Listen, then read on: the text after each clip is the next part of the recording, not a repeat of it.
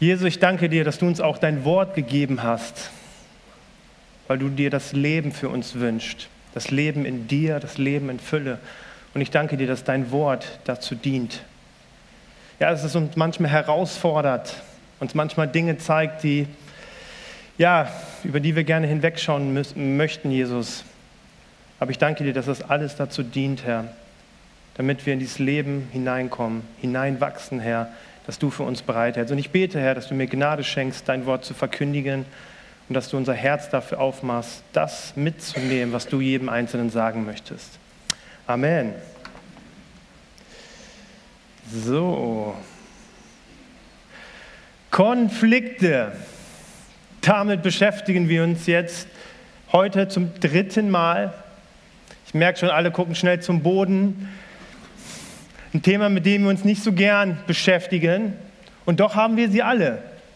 Sie sind da und sie werden auch immer da sein. Und aus dem einzigen Grund, du kannst links nach rechts schauen, wegen deinem Nachbarn natürlich. Weil wir Menschen sind natürlich. Ja, ich, ich sag's nicht.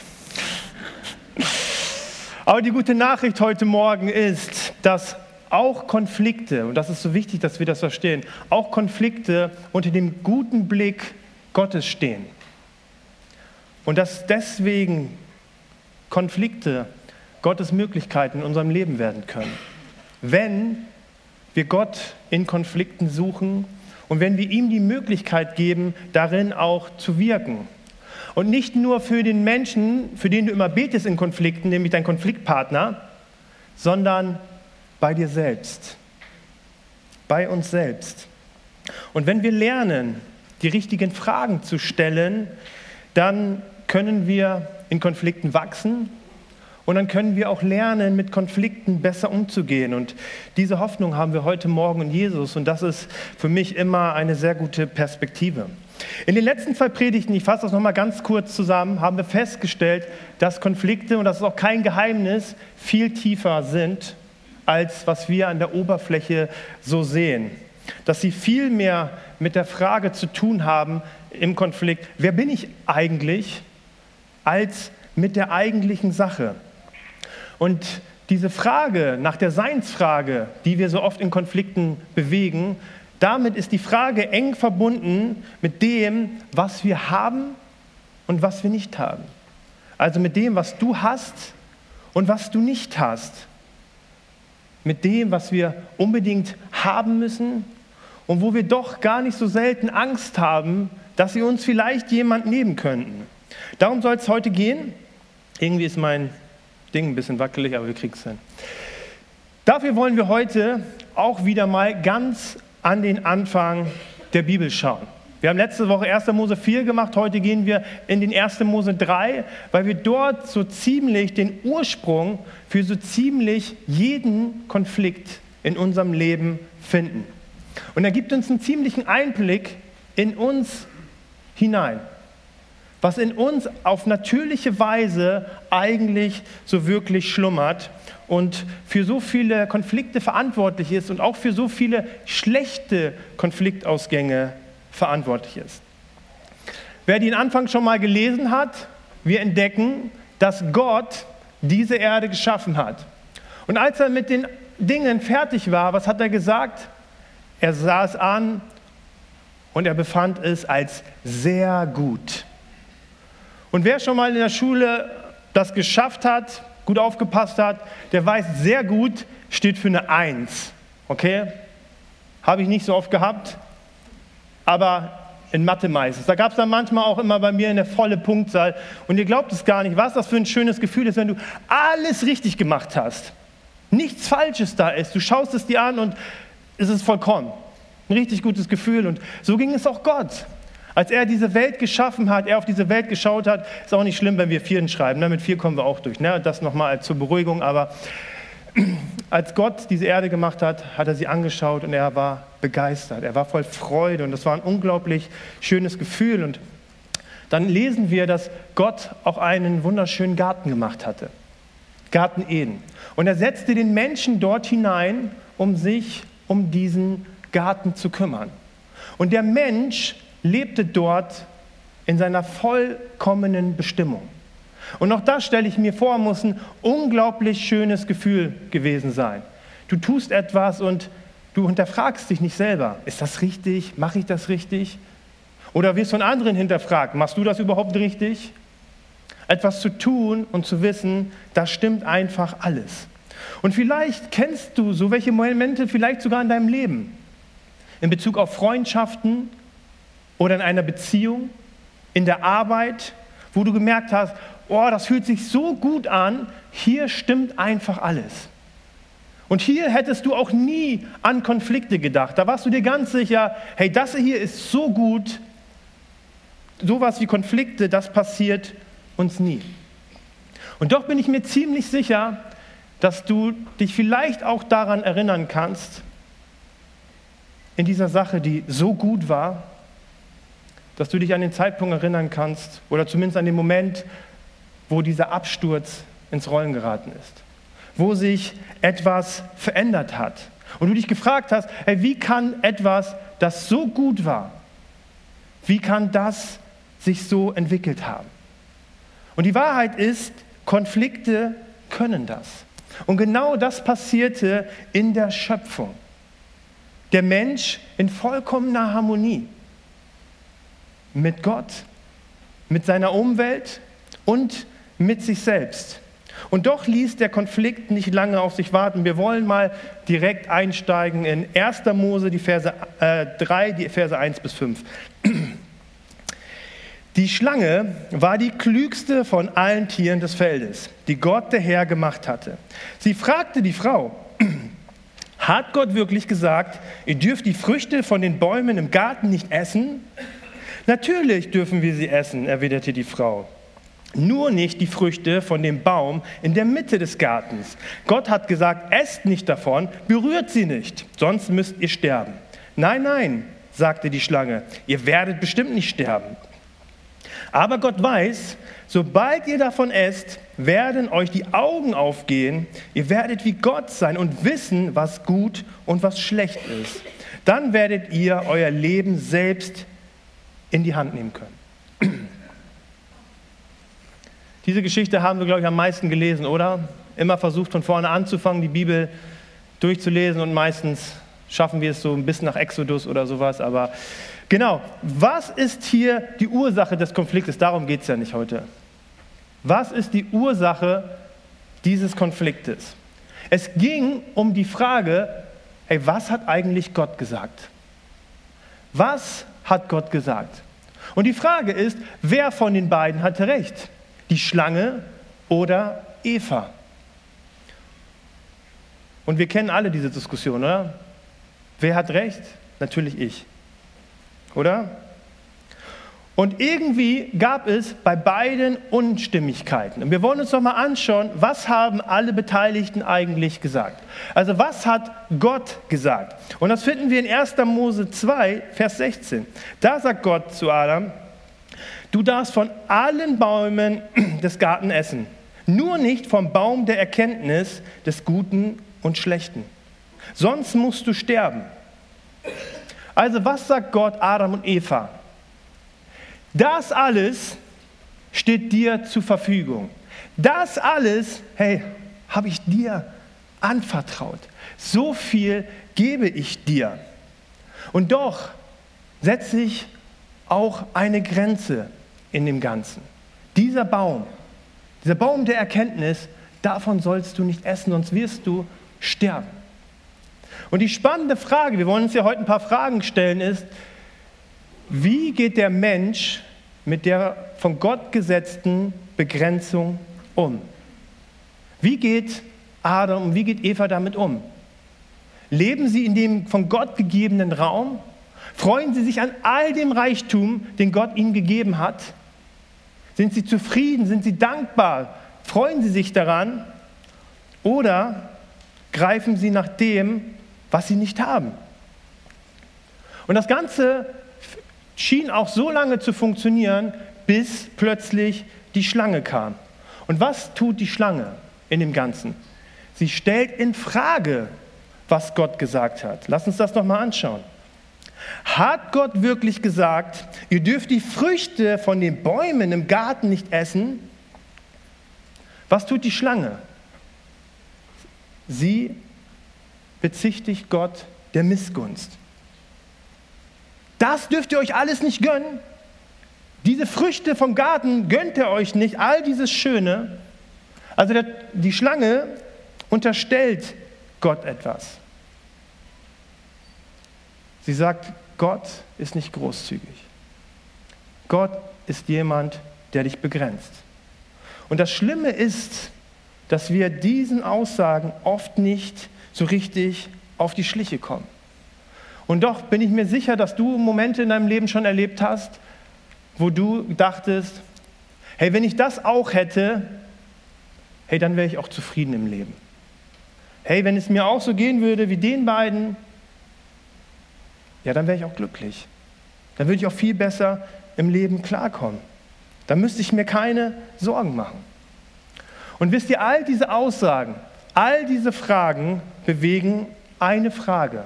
Und sie ist so zentral für unser Leben. Wie ist eigentlich Gott? Wie ist Gott? Wie ist Gott für dich? Das ist die zentrale Frage. Also in der ersten Interaktion in der Geschichte der Menschen wird deutlich, dass das, was wir über Gott glauben, entscheidet, wie wir handeln. Also unser Gottesbild prägt unser Denken und unser Handeln. Hey, glaubst du, dass Gott ein großzügiger Gott ist, der dir Räume öffnet, Möglichkeiten schafft, dich teilhaben lässt an seinem Reichtum? Wenn du dieses, diesen Glauben hast, dann wird es dir leicht fallen, großzügig zu sein. Dann wird es dir leicht fallen zu, zu teilen, weil du darauf vertraust, genug zu haben. Und wenn wir das glauben, dass Gott großzügig ist, dass er Möglichkeiten schafft, dann fällt es uns auch leicht, in den Grenzen zu leben, die er uns gesetzt hat, weil wir darin Freiheit und Schutz sehen und keine An äh, Einschränkung. Wenn wir diesen Glauben haben, dann müssen wir uns nicht angstvoll immer auf alles stoßen, äh, stürzen, was uns so im Leben bietet, sondern wir können uns gelassen an dem erfreuen, was wir haben. So entscheidend ist unser Glaube. Und es wäre doch alles so schön, oder? Wenn das so wäre in unserem Leben. Es wäre so schön, wenn unser Glaube so wäre. Voller Vertrauen, dass Gott großzügig ist. Wir wissen das meistens. Aber ist es in unserem Herzen, darauf zu vertrauen, dass Gott ein Gott ist, der in deinem Leben Möglichkeiten schafft? Es wäre so schön, wenn es da wäre, doch wir sehen bei Eva, da hat sich Misstrauen eingenistet. Wir sehen, dass sich Misstrauen in ihr Leben eingenistet hat. Und das, was die Schlange sagt, ist so der Nährboden für alle Konflikte oder die Grundlage für alle Konflikte, die wir in unserem Leben haben, nämlich dass Misstrauen gegenüber Gott gesät wird. Über das, was er gesagt hat, nämlich seine Wahrheit, Gottes Wahrheit. Und ihn so darzustellen, als wäre Gott jemand, der uns täuschen möchte, ein Lügner ist. Hey, du wirst doch nicht sterben. Das hat Gott gesagt.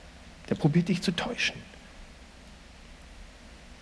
Und auch wenn Eva kontert, Eva stellt sich ja mit großer Brust vor die Schlange und kontert, und doch sehen wir bei ihr, dass sich durch das, was die Schlange gesagt hat, etwas bei ihr eingeprägt hat.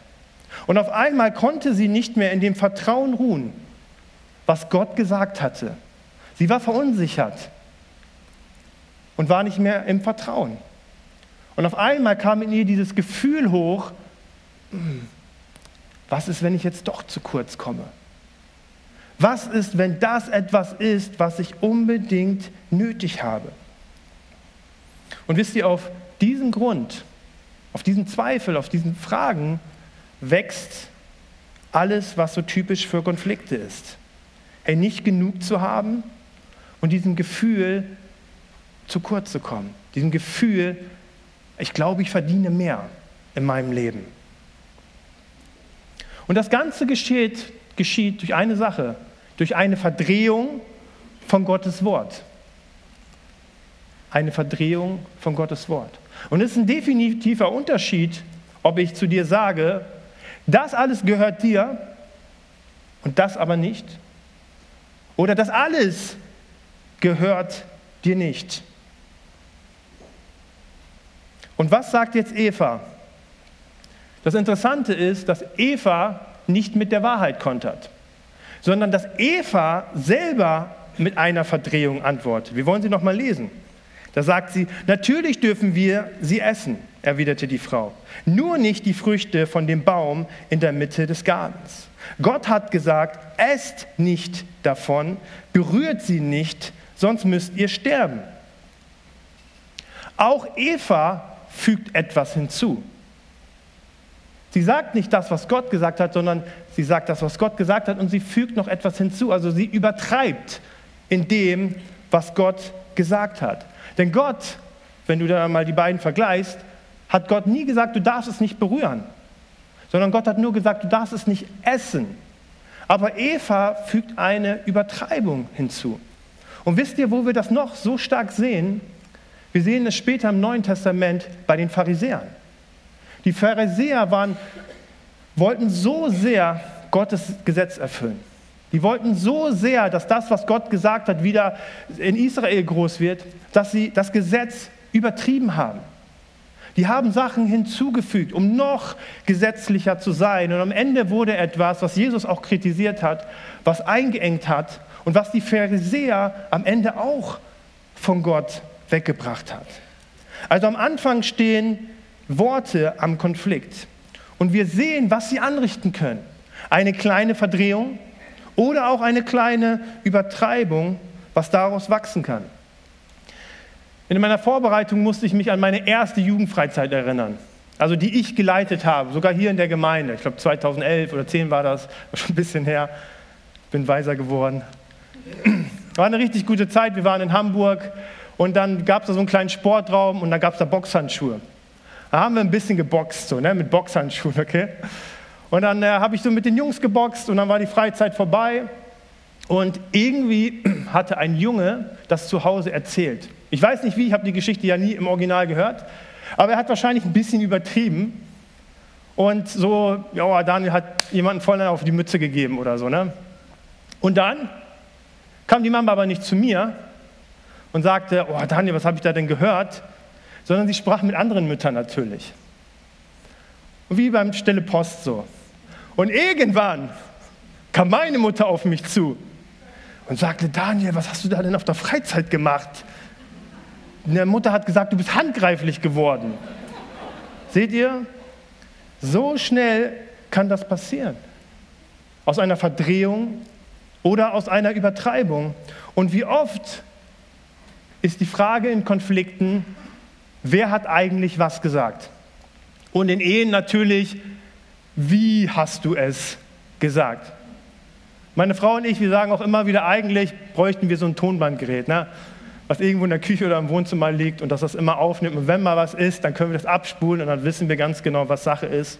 Aber eins wird uns deutlich, hey, Worte haben Macht. Worte haben Macht und es ist so wichtig, dass wir lernen, weise zu werden mit den Worten, umzugehen, weil sie so manches Feuer verhindern können, aber auch wie Öl im Feuer wirken können. Also der erste Punkt ist, es fängt mit Worten an. Worte haben Macht. Und Worte haben einen unglaublichen Einfluss auf, auf Konflikte. Aber nur etwas zu tun, hilft uns nicht. Nur etwas zu sagen, ich sage das jetzt nicht mehr so, wird uns nicht helfen, sondern was wir in den letzten Wochen schon festgestellt haben, ist, dass wir den Antreibern in unserem Herzen auf die Schliche kommen müssen. Das, was unserem Herzen kommt. Denn der Mund überfließt von dem, sagt Jesus, wovon das Herz voll ist. Und deswegen ist es so wichtig, dass wir lernen zu erkennen, was sind eigentlich die Antreiber in unserem Herzen. Und was finden wir bei Eva? Und ich habe mal für uns jetzt die Schlachter genommen, weil die Schlachter den Urtext einfach noch mal ein bisschen besser in diesem Kontext aufgreift. Und wir lesen in Vers 6. Und die Frau sah, dass von dem Baum gut zu essen wäre und dass er eine Lust für die Augen und ein begehrenswerter Baum wäre, weil er weise macht. Und sie nahm von seiner Frucht und aß. Und sie gab davon auch ihrem Mann, der bei ihr war, und er aß. Hier entdecken wir, was nicht nur die Antreiber oder die Motive von Eva war, sondern was eigentlich die Motive und Antreiber von jedem von uns sind. Und sie sind, der erste ist, gut zu essen, der zweite ist Lust für die Augen und der dritte ist begehrenswert, weil er weise macht. Und diese drei Aspekte, diese drei Motive haben für Eva diese Frucht so begehrenswert gemacht. Und sie sind Dinge, die über unzählige Bücher, Christen oder Nichtchristen, geschrieben wird, weil sie so wesentliche Teile in unserem Leben sind. Der erste ist lebensnotwendig, unsere Speise. Der zweite ist Genuss, das Schöne im Leben. Und der dritte ist Einfluss. Und wenn man es negativ ausdrückt, Geld, Sex und Macht. Die drei Komponenten, um denen es immer sich in dieser Welt dreht. Und wir werden schlau, wenn wir wissen, dass es sich auch in unserem Leben so dreht und nicht, dass wir sagen, nein, wir sind Christen. Bei uns ist das nicht der Fall. Und deswegen möchte ich noch mal kurz uns mit, mit euch diese drei Aspekte anschauen. Also der erste Aspekt ist gut zur Speise. Und gut zur Speise umfasst alle materiellen Dinge, die für unser Leben notwendig sind. Und es stimmt, heute ist es Geld. Wir brauchen Geld zum Leben für die Dinge, die wir brauchen. Und doch bewegt sich darin die Frage, brauchen wir sie wirklich? Und wenn du denkst, dass Geld keine zentrale Rolle in deinem Leben oder im Leben der Menschen spielt, dann musst du einfach mal eine Familie fragen, die geerbt hat und wo das nicht so fair aufgeteilt wurde. Oder wie viele Freundschaften habe ich schon in meinem Leben miterlebt, die zerbrochen sind an nicht mal 100 Euro. Freundschaften, die eigentlich so gut waren und doch zerbrochen sind. Also viele Auseinandersetzungen haben ihre Wurzel darin, in dem Haben oder Nicht-Haben. Und die Frage, was wir brauchen und was wir verdient haben. Und ich bin ganz ehrlich für euch, was denken wir heute alles bräuchten wir in unserem Leben, damit es uns gut geht? Und ich merke es immer wieder, wenn ich nur ein bisschen Werbung schaue, wie die Werbung auch darauf ausgerichtet ist, in uns Gefühle zu wecken. Genau dieses Gefühl, dass wir es brauchen und dass es notwendig ist. Der zweite Aspekt ist Lust für die Augen. Also es gibt in unserem Leben nicht nur Dinge, die notwendig sind, sondern auch Dinge darüber hinaus. Dinge, die wir auch noch gerne hätten. So, die verlockend schönen Dinge. Ich habe euch mal ein Tiramisu mitgebracht. Sieht gut aus, oder? Dass es uns so einen Mehrwert gibt. Ne? Vorher Kartoffeln gegessen, ein Stück Fleisch oder Gemüse, was auch immer. Und dann, ah, jetzt noch was Schönes. Etwas, was uns so ein gutes Gefühl verleiht. Und das ist Genuss. Und es war, glaube ich, früher nicht anders, aber wie viel dreht sich in unserem Leben heute um Genuss? Und wisst ihr, alleine diese beiden Motive sind so ein großer Teil von Konflikten, weil wir nicht gelernt haben, über diese beiden Motive zu sprechen. Über das, was wir wirklich brauchen und was wir noch so gerne hätten.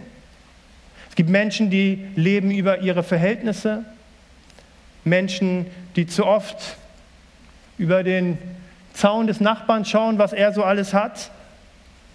Und wisst ihr, meine Frau und ich, wir dachten lange, dass diese Dinge eigentlich bei uns klar sind, bis wir festgestellt haben, nein, sie sind es nicht. Und Konflikte waren oft Auslöser, die uns gezeigt haben, hey, das, was wir wirklich im Leben brauchen, oder das auch, dieser Genuss, dieses Schöne im Leben, das ist nicht so klar bei uns. Und wir mussten lernen, darüber zu sprechen und auch mit Gott. Und wir sind da immer noch Lernende. Also nicht, dass ihr denkt, so ich ich habe es hier voll drauf. Der dritte Aspekt, begehrenswert, weil er weise macht. Was sagt die Schlange? Ihr werdet sein wie Gott. Und wenn wir das lesen, dann sagen wir sofort, na hey, Jesus ist mein Gott. Ich will doch nicht Gott sein. Und doch das, was dann die Schlange sagt, sein Leben selbst bestimmen zu führen, selbst in die Hand nehmen zu können, klug und weise zu sagen, das Sagen zu haben in deiner Beziehung. Boah, wäre das schön, oder? Männer, wenn wir mal das Sagen hätten.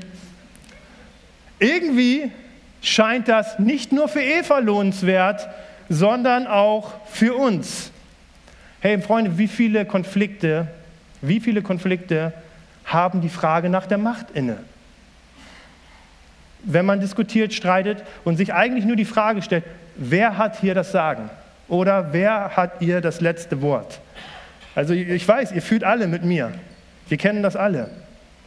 Wisst ihr, und diese drei Aspekte, diese drei Motive, genau, nehmt mal eure Frauen in den Arm, das ist eine gute Sache. Gott hat sie uns alle gegeben. Das, was wir brauchen, den Genuss im Leben und auch Einfluss in dieser Welt zu haben. Es sind keine schlechten Dinge. Das ist ganz wichtig. Manche haben Angst vor Macht. Und Gott hat dir aber eigentlich Einfluss zu geben, um ihn zu nutzen, um ein Segen zu sein. Wisst ihr, also sind alles gute Dinge, aber es ist gefährlich, wenn sich dort eine Lüge einnistet. Wenn sich dort eine Lüge einnistet und dann wird nämlich das, was Gott dir gegeben hat, nicht mehr genug sein, sondern du willst mehr. Und dann fangen wir an zu zweifeln an Gottes Wahrheit. Und dann werden wir angetrieben von diesen Dingen. Angetrieben nach Anerkennung, angetrieben nach Geld, nach Erfolg, nach Vergnügen oder auch nach Macht.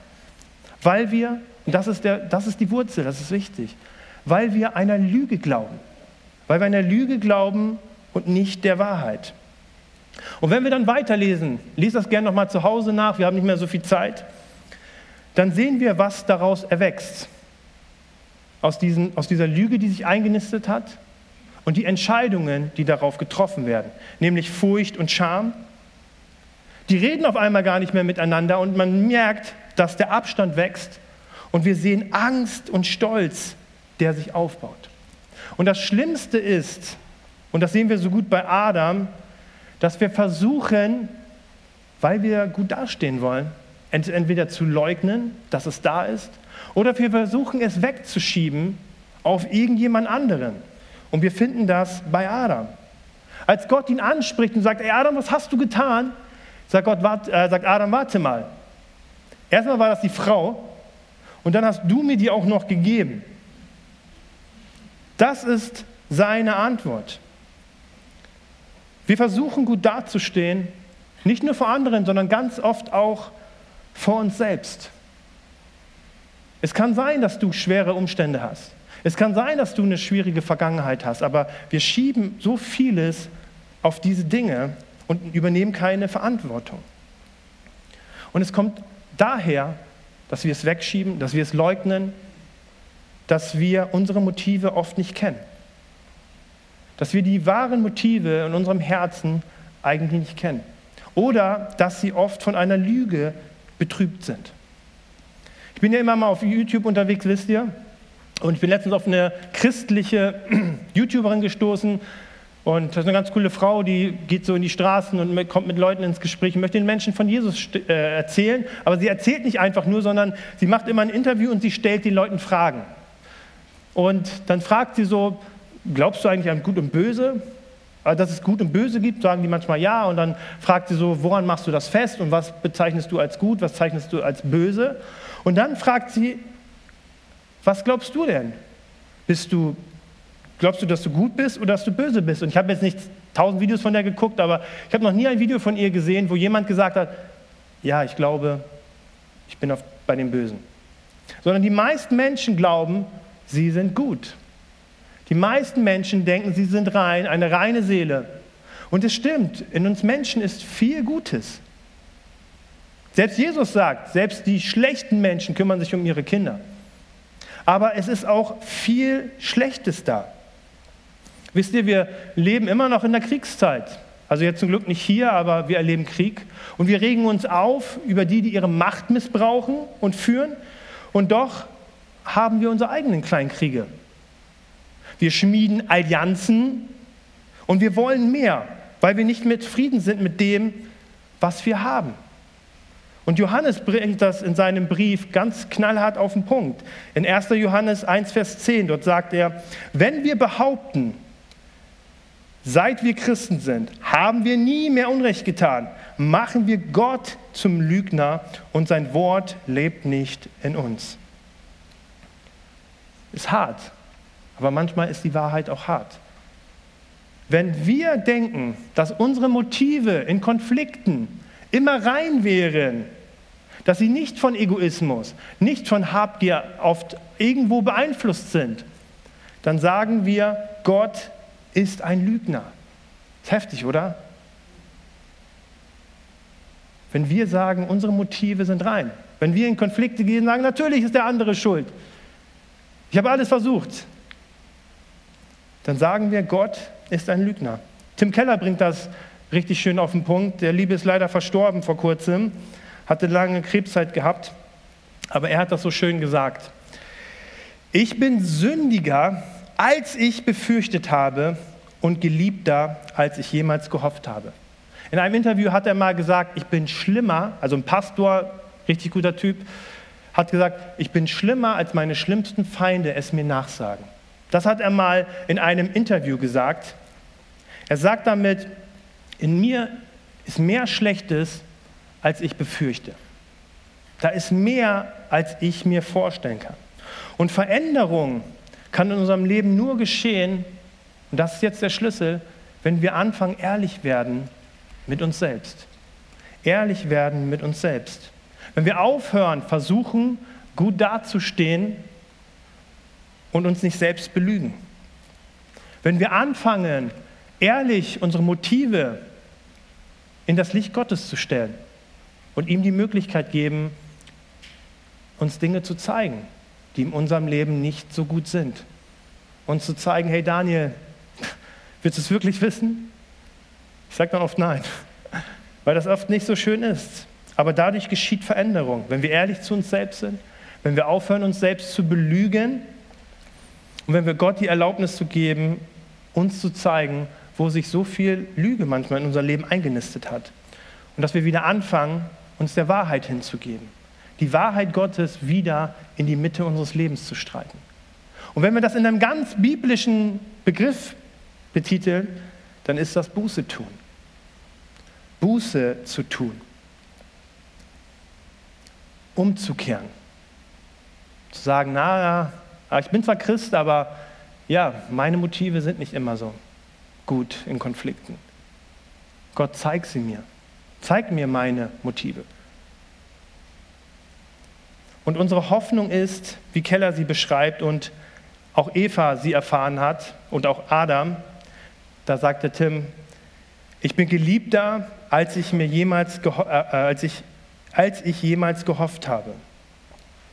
Wisst ihr, ähnlich wie bei Kain und Abel, in all dieser Verstrickung, die Adam und Eva dort erleben, ist jemand da, der sie sucht.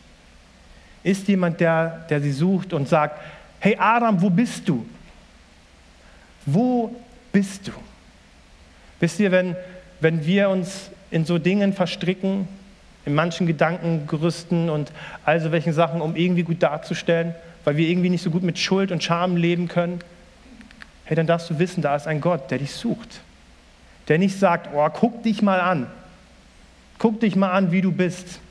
Sondern der dich sucht, dir begegnen möchte und dir helfen möchte, trotz all dem, was da ist.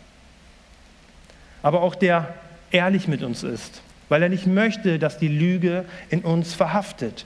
Und der in der Lage ist, vielleicht sagt Denise nachher noch was zu, ich weiß es nicht, sie hat mir heute was Cooles dazu gesagt, damit wir nicht in dieser Lüge verhaften. Er kann uns wirklich frei machen und zwar nicht nur unser Verhalten. Ich möchte jetzt zum Schluss kommen und die Band darf gerne auf die Bühne kommen. Ich möchte nochmal zusammenfassend sagen, was zeigt uns dieser Konflikt wir wollen ja aus den Konflikten der Bibel lernen. Das erste ist, hab Acht auf deine Worte.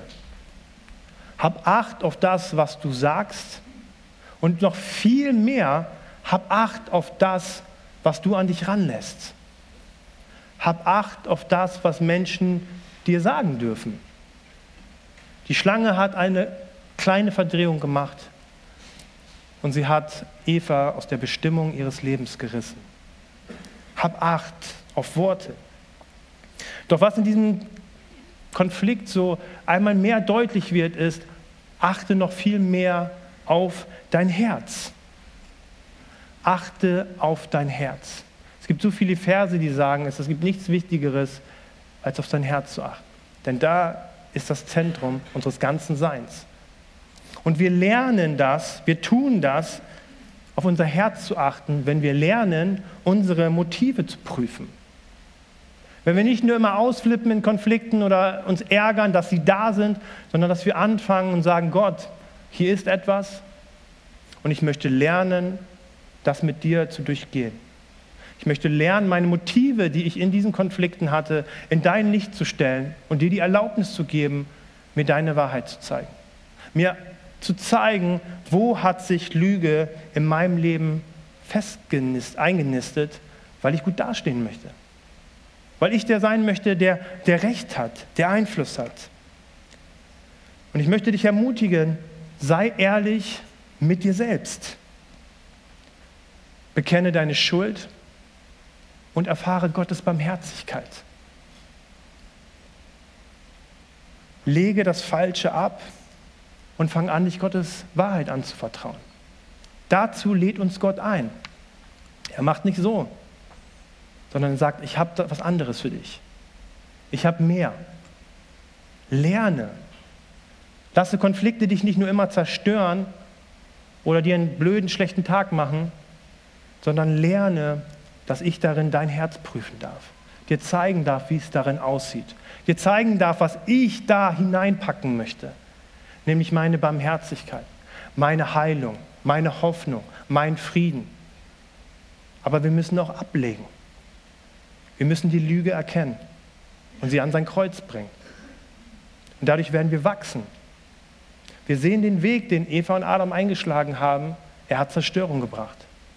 Und dieser Weg, den wir in diesen Beispielen haben, ist, es ist ein Prozess. Und es ist richtig Arbeit, seine Motive zu prüfen. Richtig Arbeit, sich nicht selbst zu belügen, sondern im Gottes Licht sich ehrlich ja, anleuchten zu lassen. Aber er ist lohnenswert, weil wir dazu berufen sind. Er ist lohnenswert, weil du dadurch selbst in Konflikten Segen streuen kannst. Hey, dazu hat dich Gott bestimmt.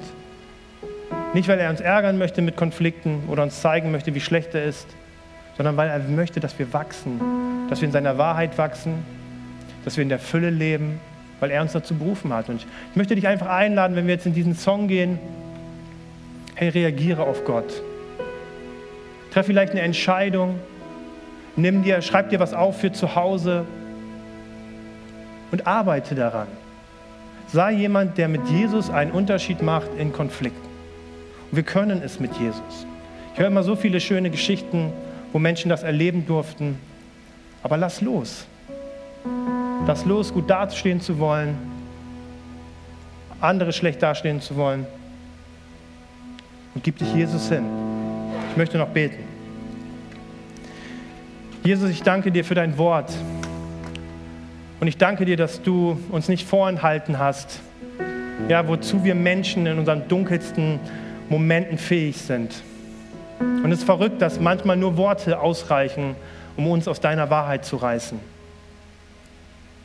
Worte, die uns davon abbringen, in deiner Fülle zu leben, Herr.